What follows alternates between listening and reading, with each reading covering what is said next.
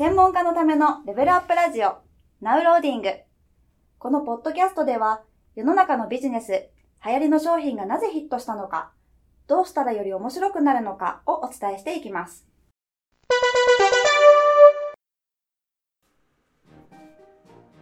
こんにちは。ゲーム戦略売上アップコンサルタントのジムです。今日も集客やマーケティングに役立つ情報をクイズ形式でお伝えをしていきたいと思います。今日のテーマはですね、まあ、今ある商品を値上げしようと思った時にですね、まあ、どういう風にしたらスムーズに値上げができるかということについて考えていきたいと思います。まあ、今ある商品、もうすでにね、その商品を買っていただいているお客様がいると。で、この商品をね、まあ、値上げしたいと、ちょっとね、今まで安くね、売っていたから、値上げをしたいなと思った時に、まあ、どうしたらね、スムーズに値上げができるでしょうかということですね。まあ、多くの人はね、値上げって当然嬉しいことでお客様からしたらね、ないわけですよね。じゃあ、どうしたらスムーズにね、値上げができるでしょうか？ということです。今日もですね、3択クイズで考えていきたいと思います。では、まず1番。1番はですね、えー、しれっと値上げをすると。しれっとね、値上げをすると。ま、お客様に特に伝えずですね、まあ、あるタイミングでね、まあ、自然とこうね、価格を上げるということですね。で、2番。2番はですね、まあ、今までのお客様にね、一人一人説明をして、まあ、OK をね、もらえたら値上げをすると。ね、今度、今度値段が上がりますよ、じゃあそれね、値段上がるけど大丈夫ですか？と。あ、いいよと言ってくれた人にはね、値上げをするということですね。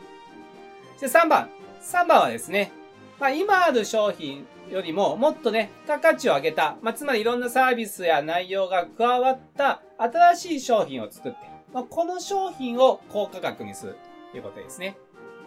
この3つのうち、どれが正解でしょうか？ということです。はい。答えはですね、3番。3番ですね。まあ、今ある商品にさらにね、いろんな、まあ、ものを加えてですね、より高付加価値にした、より内容が詰まった単価の高い商品を作るというのが、まあ、スムーズに値上げをする方法になります。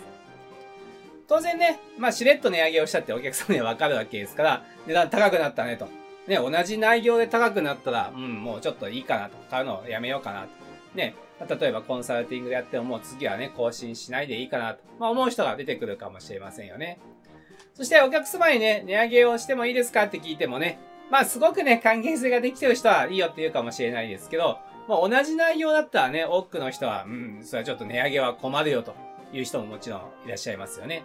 その時にね、お客さんによってね、いいと言った人だけ値上げして、ね、ダメと言った人は値上げしなかった。ね、せっかくいいと言ってくれた人が損をしてしまいますから、これはね、不平等になってしまうので、一番良くないことですよね。ですので、えまあ、一番ね、こう値段をね、上げるために有効な方法は、まあ、今ある商品にね、もっと内容を加えた、値段の高い商品を作りましょうということですね。で、当然ね、まあ、お客様によって、つまりね、最適なものを選べればいいわけですよね。まあ、今までの内容でね、まあいいと。まあ値段もね、変わらない商品があるんであれば、そっちの方がいいなというお客さんもいるでしょうし、あこっちの商品はね、ちょっと高くはなるけども、さらにね、いろんなサービスがついていると。ね、例えばコンサルティングの回数も充実しているし、何かね、動画とかのサポートもついているし、何かね、こう手伝ってもらえることもあると。まあ高いけどね、まあ、ここまでやってくれるんだったらこっちの方がいいなという、まあお客様ももちろんいるわけですよね。なので、まあ、よりね、いいものを求める人は高いお金を払うと。払っていただくと。そして別にね、まあ、今まで通りのサービスでいい方は今まで通りのお金を払っていただく。というふうにしておけば、スムーズにですね、お客様によってね、まあ、より値上げした商品を買ってもらえるようになるわけですよね。